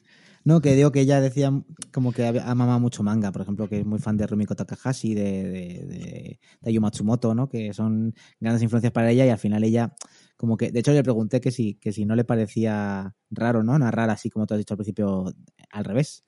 Y dice, no, no, de una vez que me puse, dice, es verdad que la primera historia que le mandé a Planeta Manga eh, la hice la hice en sentido occidental. Me dijeron, oye, que esto es, esto es un manga. Y dije, ay, es verdad. Y tuve que dar la vuelta. Parece que luego se puso y que le fue bien y que le gusta. Que no sé si seguirá por ahí o irá más a, la- a esto, a lo, a lo europeo, a lo nacional. Mm. No, no, que a mí este rollo manga me gusta y que además se nota que a ella es, es lo que ha mamado, claramente. Sí, sí. Es, es lo que le mola. Le pega mucho que le guste Rumiko Takahashi, sí. Sí, Le pega mogollón. sí, sí. En fin, pues sí, yo también suscribo la, la recomendación de Breiso porque es verdad que me, que me gustó mucho. Me están dando ganas de, de releerlo ahora, la verdad. Y bueno, vamos ya con la siguiente, que la traigo yo, que es La fábrica de problemas de Paco Alcázar. Un veo muy divertido. Mm, A ver, a mí Paco Alcázar es un autor que siempre me ha hecho mucha gracia, desde que lo descubrí hace mogollón en, en la revista Monográfico, que era una revista así de formato cuadrado que se repartía gratuitamente en bares y en cafeterías y leí alguna bizarrada suya, no me acuerdo qué era, y me hizo mucha gracia porque era muy raro y muy absurdo. Desde entonces le he seguido la pista. Para los que no lo conozcan, la tira más conocida es la que publicaba en la revista El Jueves, que era Silvio José, el buen parásito. No sé si lo recordáis, que era un señor de 40 años que vivía con su padre y estaba todo el rato quejándose y estaba siempre en pijama y era un señor odioso. A mí me hacía muchísima gracia. Yo tengo algunos tebeos suyos. Y entonces, después de aquella movida que hubo en el jueves, en 2014 o así, en la cual varios de los autores se fueron y formaron una revista digital que era Orgullo y Satisfacción, se fue Manuel Fondevila, Montéis y Paco Alcácer, entre otros. Paco Alcácer en esta revista digital eh, estuvo publicando tiras cómicas bastante raras entre, a lo largo de tres o cuatro años. Y esto es lo que se recopila aquí en este tomo, en la fábrica de problemas, todas esas tiras que, que se publicaron ahí. Tiras muy dispares y con un humor muy, muy raro y muy absurdo. Y cada tira pues tiene nombre distinto. Hay una tira que es Doctor Imbécil, otra que es Mi padre es un koala, en el cual es un señor que su padre es un koala. Y ya está. y es lo que hay. Luego está Superhéroe de mierda, está Banda Tributo, Amigo Robot, eh, Vecino del Terror y cosas así. O sea, son tiras muy chorras, muy, muy raras. Te tiene que gustar también este tipo de humor. Un humor muy absurdo que no tiene sentido ninguno, pero que te tiene que gustar. A mí realmente es que me hace mucha, mucha gracia. Porque hay una, hay una tira, por ejemplo, que es Francisco Ibáñez, que sale Ibáñez eh, hecho polvo todo el rato, cada vez que le digan, cada vez que le dicen, dibujame un mortadelo, se vuelve loco y le da un ataque de ansiedad a lo mejor. Hay una tira que es la hoja en blanco, en la cual hay una hoja en blanco hablando con otra, por ejemplo, voy a leeros alguna. Según una hoja en blanco, al lado de una pequeñita, dice la hoja en blanco. En una vida anterior fui un manzano en Inglaterra. Un día cayó uno de mis frutos y gracias a eso Isaac Newton desarrolló la ley de la gravedad. Dice una hoja en, hoja en blanco pequeñita y dice, vaya. Y dice la hoja en blanco, a mí una vez me usó con chacuetos. Y ahí se acaba.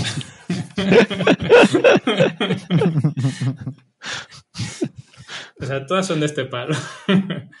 Luego hay una que es post-mortem, en la cual hay un tipo eh, enterrado, enterrado directamente, y cada vez sale cantando una canción. Por ejemplo, esta está cantando Por un beso de la flaca. Aquí está cantando, pues no sé, eh, Guantanamera, y, y, está todo el rato diciendo lo bien que se está muerto, que qué rollo era estar vivo y que gustísimo se encuentra estando muerto. Y así todas son, o sea, este realmente es lo que dice Carlos siempre, es un TVO para leer cagando, tal cual, porque es fantástico. Debater. Lectura de Bater. Lectura de Bater tal cual, porque es buenísimo, te lo lees, te partes de risa, te lo vas leyendo poquito a poco, porque claro, son, son muchas tiras, son muchas, muchas, y entonces pues poquito a poco te vas leyendo y te echas unas risas, pero vamos, yo estaba, estaba en el baño y de repente, jajaja, ja, ja, y mi chica, ¿pero qué te pasa? ¿Qué te pasa? No, nada, ahora te cuento. y le contaba las tiras, es que de verdad. Y luego, por ejemplo, hay otra, hay otra que es eh, Letras Inolvidables, en la cual pues te ponen letras de canciones famosas mmm, cambiadas. Por ejemplo, aquí tengo una de 100 gaviotas de un candú. Dice, 100 gaviotas, ¿dónde irán? Probablemente a comer basura por ahí. Las gaviotas son un poco las ratas del, las ratas del mar. Una vez mató una con un palo. En el estómago encontré un paquete de tabaco y un condón. La carne sabía pollo. Me fumé dos cigarros y el condón lo llevo en la cartera, por si acaso. Y así. Todo raro, o sea, todo muy bizarro, muy absurdo, pero que a mí me hace mucha gracia. Y a mí yo, yo siempre digo que Paco Alcázar es uno de esos autores a reivindicar porque creo que no tiene la visibilidad que merecería tener por lo gracioso que es este tío, porque a mí es que me hace mucha, mucha gracia lo absurdo que es este tío. Y así como la fábrica de problemas, recomiendo también pues la mencionada antes Silvio José el Buen Parásito, que creo que las dos las publica Caramba, que es una sucursal creo que de Berry, la cual publica, que es la que publicó el show de Albert Montes y, y, cosas así, la que ha publicado los de Álvaro Ortiz, el murciélago por birras y eso. Y a mí es que me hace mucha, mucha gracia Paco Alcázar y un autor que yo siempre reivindicaré por lo, por lo gracioso y lo especial que es. Un tío, como me parece que tiene un humor único. Y bueno, pues un TVito bastante majo por Mira, por 14 pavos te llevas un, un buen puñado de risas aseguradas, ¿vale? Así que nada, no tengo nada más que decir, simplemente que, que gracias Paco Alcázar por, por las risas. Pues bien, a mí me, a mí me llama. Yo el humor este A mí es que soy me, fans. Me hace mucha gracia. me hace mucha, mucha gracia. Aquí uno, por ejemplo, que son. Mira, otro, otro que luego me hizo mucha gracia, como. Eh, muy interesante. ¿Sabía usted que en realidad la gran muralla china es un niño de Toledo que tiene cuatro años? Y ya está. con eso se hace una tira. y yo leí eso y no podía parar de reírme. Ay. En fin. Bueno, pues nada, hasta aquí las recomendaciones. A no ser que tengáis algo más que decir. Realmente ha sido un programa muy, muy variadito. en la que No. Ah, bueno, yo me he olvidado de decir que Anais Nin está publicado por Garwish Books, que es una editorial que no sabía ni que existía. ¿Vosotros idea, habéis ¿eh? oído hablar de esto? No. Empezó el año pasado a publicar Mm. aquí en España. Está muy bien editado, he de decir. Sí, sí, muy, sí. Buen muy buen gramaje.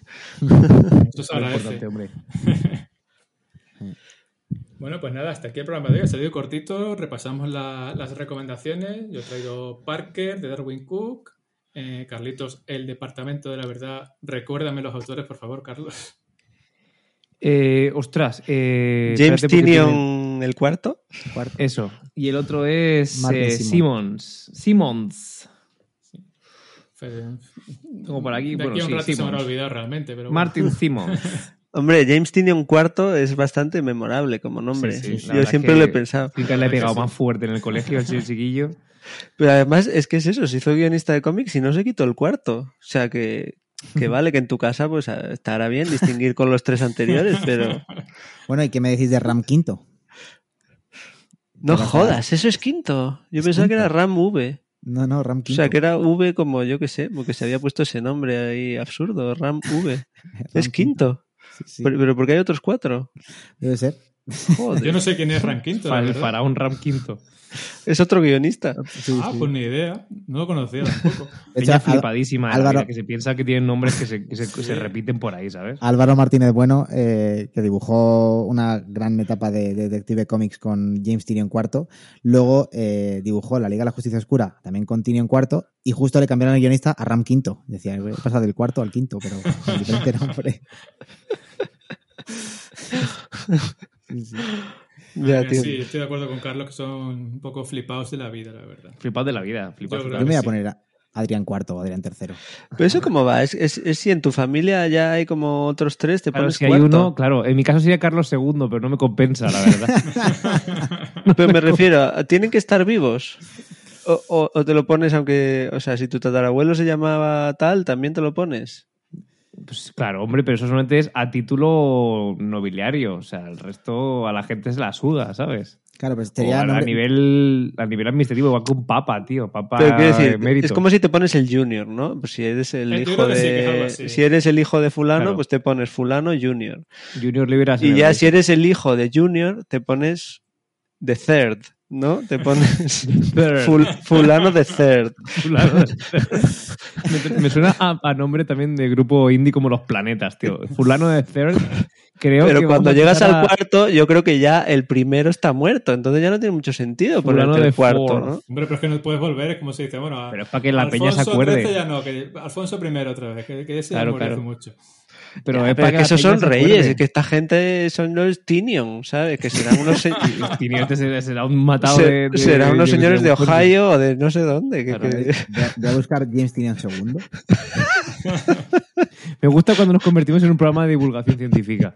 De repente. Sí, no sé si tiene algo de científico esto. Hombre, tío. esto de guion Seguimos, este año se presenta a divulgación científica. No existe. Se lo ha inventado, es un fantoche. Es un fantasma, el chaval, está clarísimo. Tynion II no existe. Claro. Hombre, existirá en su casa, yo qué sé, claro. Y creo que ni eso. ¿De dónde-. Vamos a buscar, en, la- el- en- vamos a buscar en, el, en el listín telefónico de dónde es este chico. De Milwaukee. Vamos a buscar en Milwaukee, listín telefónico, mm, James II. A ver, Queridos oyentes, pues bueno, venís a escuchar el programa de TVOs y bueno, pasan estas cosas. Se- disquisiciones sobre James Tinion y, Claro. su, y su cuarto. Debías empezar a seguir en. Instagram y a insultarle. A decirle, es un fantasma. Ojo, no lo va a ojo. entender. A ver, atención, Ojo que, lo, atención. ojo que lo he encontrado. Ojo que lo he encontrado. Girito. Tynion James T. II. Milwaukee, Uh. Wisconsin, Wisconsin. Aquí está. Mira, he dicho Wisconsin y me la he jugado, ¿eh? Pues ya está, estaba hecho. Estaba hecho, estaba hechísimo. Sí, señor. Muy bien, existe. pues nada. Enhorabuena. Pues sí, Bien premio, por él. premio para, Lo por lo servido, crack. para Tinio Cuarto. Pero la pregunta es, ¿James Tinion cuarto va a tener un hijo y le va a poner James Tinion? O sea, va, va a hacerle esa putada. Es que yo no entiendo estas cosas. Hombre, pero también ten en cuenta que tiene más empaque un James Tinion V que un Joseph, lo que sea, Joseph Tinion. Joseph Tinion. Joseph y de dice, ah, Ford. ¿lo puedo poner Joseph primero? "Si no hay más. No hace falta. Yo creo que está bien. Yo- es, es abogado. Según esto es abogado. También puede ser que tengas Estamos- varios hijos No cerramos nunca hoy. y entonces, para. Claro, no le vas a poner a uno el nombre de la familia y a otro no, ¿sabes? No le vas a poner a uno James Tinion y a otro Joseph. Y entonces uno se queda como. Entonces les pones a todos James Tinion y a uno le pones el cuarto, el quinto, el sexto, ¿no? Así vas Ya, sí. distinguiendo. Yo no sé, tío. Claro. Parece, que sean lo- los hijos de Cletus, el de los Simpsons. Tú y Brandini. Probablemente sea así la familia de James Tinion, a los que no, No sé. conocemos. Un saludo a la familia de James Tinio, que nos están escuchando seguramente. Se les quiere. Esto, Milwaukee tiene muchas descargas. eh, o sea, Seguramente. A ver. En fin, continuamos con la recuperación. También Breisio recomendó A Nice Ning de, perdóname, Breisio, ¿quién era? Leonie Bischoff. Leonie Leonie Bischoff. Eh, Adri recomendó Chainsaw Man de, perdón, ¿Cómo? Chainsaw Man. Chainsaw Lo dices más en japonés que. que... ¿No se dice así? Perdóname. Hecho Mao. Chainsaw Man. Es un dictador, un dictador coreano. Ay, me han matado. Espérate. Ay, qué... Vaya, vaya fina- vaya final del programa. Tatsuki, Tatsuki Fujimoto. Ay Dios Tatsuki mío. Fujimoto.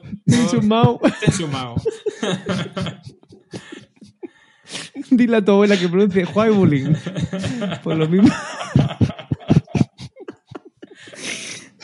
Ay, de verdad. Se nota que estamos por la noche, ¿eh? Sí, a ver, estamos Esto cuando grabamos a las 8 de la mañana no pasa. No pasa, estamos más Y dormidos. que, te- y que te has dicho que de una copa de vino encima también, ¿eh? Eso es verdad, sí. Yo estoy, estoy bebiendo vino. Chainsaw Mao. Todavía. Bueno, y por último hemos recomendado Just Friends de Anoncina y La fábrica de problemas de Paco Alcázar. Así que fíjate, seis tebeazos para que, para que leáis como locos, amigos. Guay. Muy variadito el programa. Y encima Bueno, hemos y- ido sabiendo quién era la familia de, del Tinion cuarto este, que esto sí que es Abogado, importante. abogado de, Willy- de, Willy- de Milwaukee. Toda la vida. Ayuwoki, Ayuwoki, Eni. Oye, lo que no hemos sacado es el tema de si vamos a hacer boicot a Spotify como Neil Young o no. O sea, ¿esto qué? ¿Vamos a seguir colgando nuestros programas en la misma plataforma que Joe Rogan o nos vamos a... Donde nos planta. paguen más. Nos vamos a, a Es que Ciberria, que nos paguen. ¿Será que- caído mal, tío. ¿Será que, será que en iVox no hay, no hay negacionistas tampoco, no? Hostia, que si los hay, madre mía, de las pirámides y todo. Programas enteros Sí, sí. Negacionistas de las pirámides. Total. En Sí, el sentido de que, de que no, están ahí las pirámides. ¿o Que qué? son mentira. Pero ¿cómo ¡Son que, mentiras! ¿cómo, cómo es eso que, que son negacionistas de las pirámides? Sí, sí, hay peña que, que no creen nada, tío. Pero, pero pero las ven fotos no de las pirámides y piensan que la gente toda que ha ido a Egipto eh, está ahí como delante de una esto de cartón piedra. O, Claro, no- tío. no No, no entiendo. serán gente, serán fotos subidas a internet por una Eso es, por son, una son- organización. eso es. En, en plan movidas. Os lo cuento en un, en un proyecto arqueo algún día, no os preocupéis. Un día hago un especial, os lo cuento y, y- Pues sí. y lo hablamos si queréis. Pero nos invitas, Pues sí. Carlos. Os invito, os invito a hablar de, de cómics y De esto y de la saga de los Tinion. Opinion. Madre mía. Me muero. ¿Y por qué te cae mal Neil Young? Siempre me ha parecido un borde, tío. No cerramos nunca, tío. No me interesa nada. Yo creo que. Rockin' in the Free World es de las mejores canciones de la historia del rock. Yo, Hombre, joder, tiene temazos Neil Young, tiene muchos temazos. Hombre. No sé, no sé, Alfonso. Me has, me has sorprendido ahí. A ver, no es un hombre sonriente, pero de ahí que te caiga mal. A mí me cae mal. Yo es que tengo mucho prejuicio por eso. A mí me cae peor el. Joe Rogan ese, el cachitas ese que, que le he oído alguna vez. En teoría era humorista, no me, hace- no me ha hecho gracia nunca ese señor. Es más soso en su programa, ¿no? entiendo. Yo es que no sé quién es, eso. Pues es un señor cachas que tiene el podcast más escuchado del mundo. Entonces también me cae mal. Ah, el, el Jorge Salvaje. El Jordi Wild, ¿no? Jordi- pues es un Jordi poco Jordi Wild. Wild. Es un Jorge poco el Jordi Wild. eh, Sí, sí, Es un poco el mismo estilo, la verdad. Jorge el Salvaje. Son, además son, todos, son los dos igual de... Bueno, venga, vamos a cerrar aquí, que si no... Sí, porque si no, el pobre Jordi Wild. Yo creo que Jordi A mí me cae mejor Jordi Wild. Un- Ah, mejor. A Jordi Wild no le han hecho un vídeo recopilando todas las veces que dice nigger en su, en su programa. Bueno, le han hecho otras cosas también. ¿eh? Bueno, terminamos lanzándole un beso a la familia de James Tyron cuarto y un abucheo a, Y a Jordi Wild. Jordi Wild. Jordi Wild. Por Venga. A dormir. Adiós. Hasta luego. Hasta luego. Chainsaw Man.